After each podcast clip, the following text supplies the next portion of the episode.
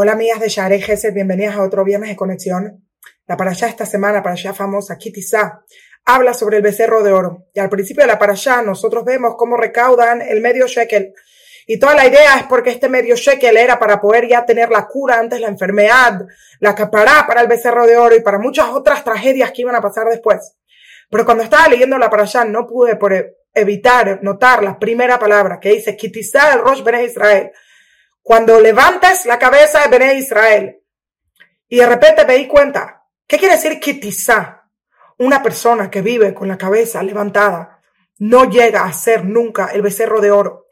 Todo lo que sucedió, todo lo que sucede con nosotros que no está correctamente, todos los daños que nos hacemos personales, individuales, a la comunidad, son todos porque no tenemos el valor de quienes somos. No sabemos qué tan importantes somos.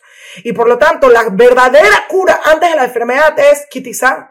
Levanta tu cabeza. ¿Te has dado cuenta que eres parte del pueblo escogido, que Dios te hizo a su imagen, que eres parte del pueblo judío? ¿Te has dado cuenta del deber, la responsabilidad, la grandeza, el privilegio con el que naciste? Una persona que entiende qué tan grande es, de qué tan importante es su misión. No se mete en cosas tontas ni en cosas vanas en medio del camino. Al revés, esa persona vive con otro entendimiento.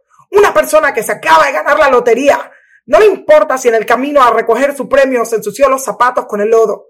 Y de repente creo que la Torah nos está diciendo aquí un mensaje tan grande.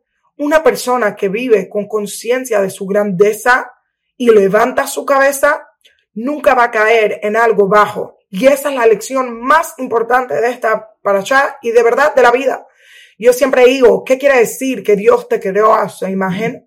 Quiere decir que cuando Dios se mira en el espejo, en cierta forma, tú eres el reflejo de Dios.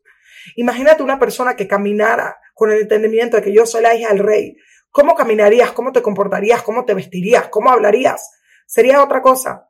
Todas las deficiencias que tenemos como seres humanos es porque no entendemos quiénes somos y porque nos vemos a nosotros como alguien no correcto. De hecho, la Torah dice que una persona se debería siempre ver como si fuera un tzadik y no un rasha. Y a pesar de que todo el mundo te diga que eres un tzadik, no, eh, a pesar de que todo el mundo te diga que eres un rasha, no te veas como un rasha. Es una promesa que Dios le hace al bebé hacer antes de que nazca.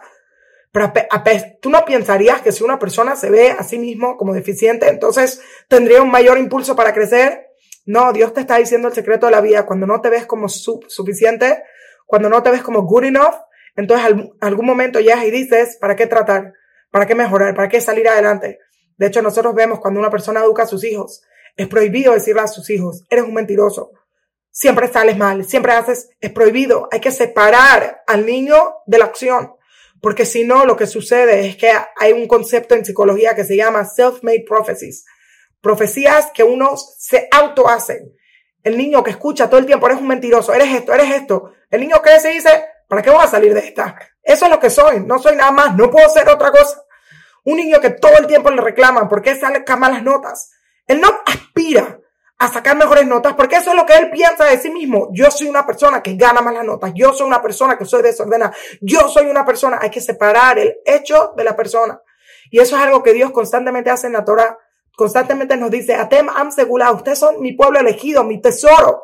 Esto que hiciste no es digno de ti, pero no es lo que tú eres. El pueblo judío le dice Dios a Moshe, quiero que vean esto y, vean qué increíble es. En la allá que vamos a hacer el pecado más grande de la historia, lo primero que Dios dice es, levántales la cabeza. Nosotros vemos en la Torah que cuando Jabá hizo al Adán pecar, Jabá se llamaba Isha. Y de repente después del pecado, ¿qué hizo Adán? La llamó Jabá, madre de toda la vida, no la vida de la vida espiritual, porque la vida física se llama Jayá, de la vida espiritual. Y una pregunta que yo siempre tuve es, Adam, ahorita que Jabá pecó, ahorita la vas a llamar Jabá, ahorita deberías llamarla Meta, la que trajo muerte, no Jabá.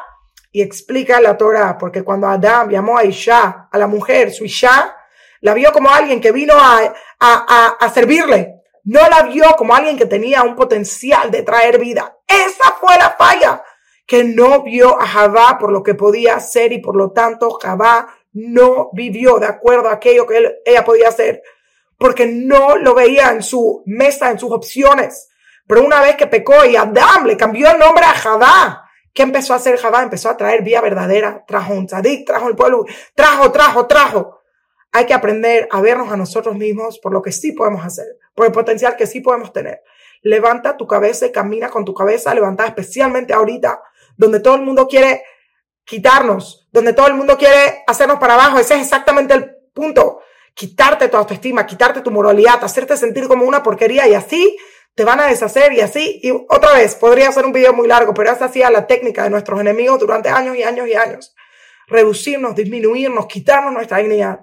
Camina con tu cabeza en alto. Si caminas con tu cabeza en alto, no vas a caer en ninguna de estas cosas y vas a poder superar cualquier obstáculo que haya en tu camino. Shabbat